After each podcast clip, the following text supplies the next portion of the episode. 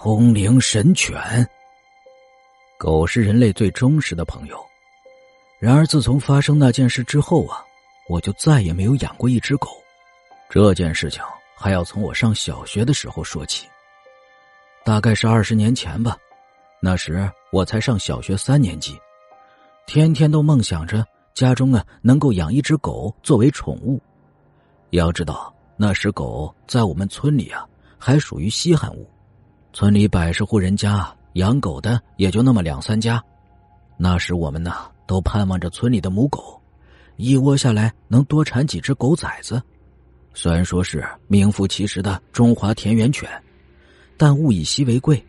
如果你与养狗的邻居关系不是很铁，即使你求爷爷告奶奶，他也不见得会送你一只狗崽子。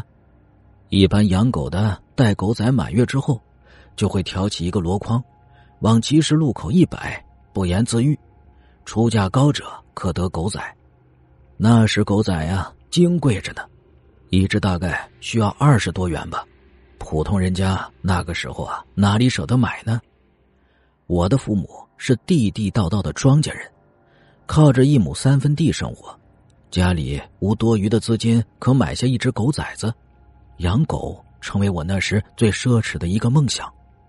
可没有想到，天上竟然有掉下馅饼的美事儿。同班同学常大发从家里啊抱回一只刚满月的狗崽子，说是要送给我。我满腹狐疑，心想着：我和这常大发本来就是点头之交，他干什么这么好心要送我狗崽子呢？大发，你真的不要报仇就送给我了？我狐疑的问道。常大发。用他那略显肥胖的手轻轻拍我的肩头，满眼诚恳的说道：“没那么见外，说送你就送你，只是，只是什么？”常大发的狐狸尾巴终于露出来了。我在掂量他到底会提出什么要求。呵呵，也没什么，就是送给你之后啊，你不能再还给我了。常大发的要求有点古怪。我那么喜欢养狗。现在恰好有一只可爱的狗崽子，平白无故送给我，我哪里想到要再还回去呢？我拍着胸脯保证道：“若是还给你，我就是他。”我指着小狗。放学后啊，我抱着那只可爱的狗崽子飞奔回到家里，还未进家门呢，就高喊道：“妈，妈，你看我带来什么了？”声音中透出一股不可言语的喜悦。当我妈妈看到我怀中的狗崽子，脸色突然变得可怕，如六月的闪电，训斥道：“谁送给你的？你给我送回去！”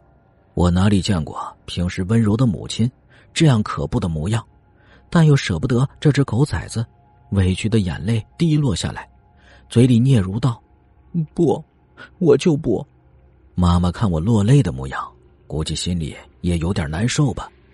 抚摸着我的头，轻声说道：“你把这只狗崽子还回去，我在集市上买一只更好的，你说好不好啊？”“不！”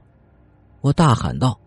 且不说家里没有那么多钱，纵使有那么多钱，素来节俭的妈妈也舍不得为我买一只狗崽子呀。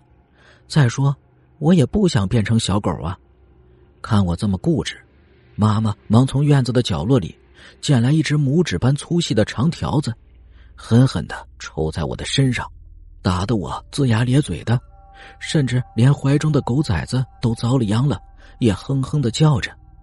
我的哭喊声惊动了左邻右舍，他们聚集到我家，拦住了我妈妈，询问道：“这娃犯什么错了？你这么狠心打他？”妈妈眼中似有泪花，指着我怀中的狗崽子，向邻居们解释道。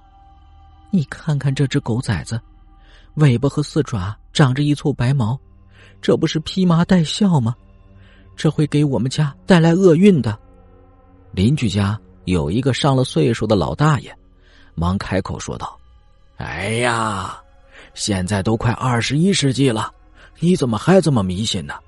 要说这尾巴和四爪呀长白毛的狗，还真有一个说法，却不是你说的披麻戴孝啊。”邻居们被老大爷的话吊起胃口来，催促道：“您老人家就赶紧说呀！”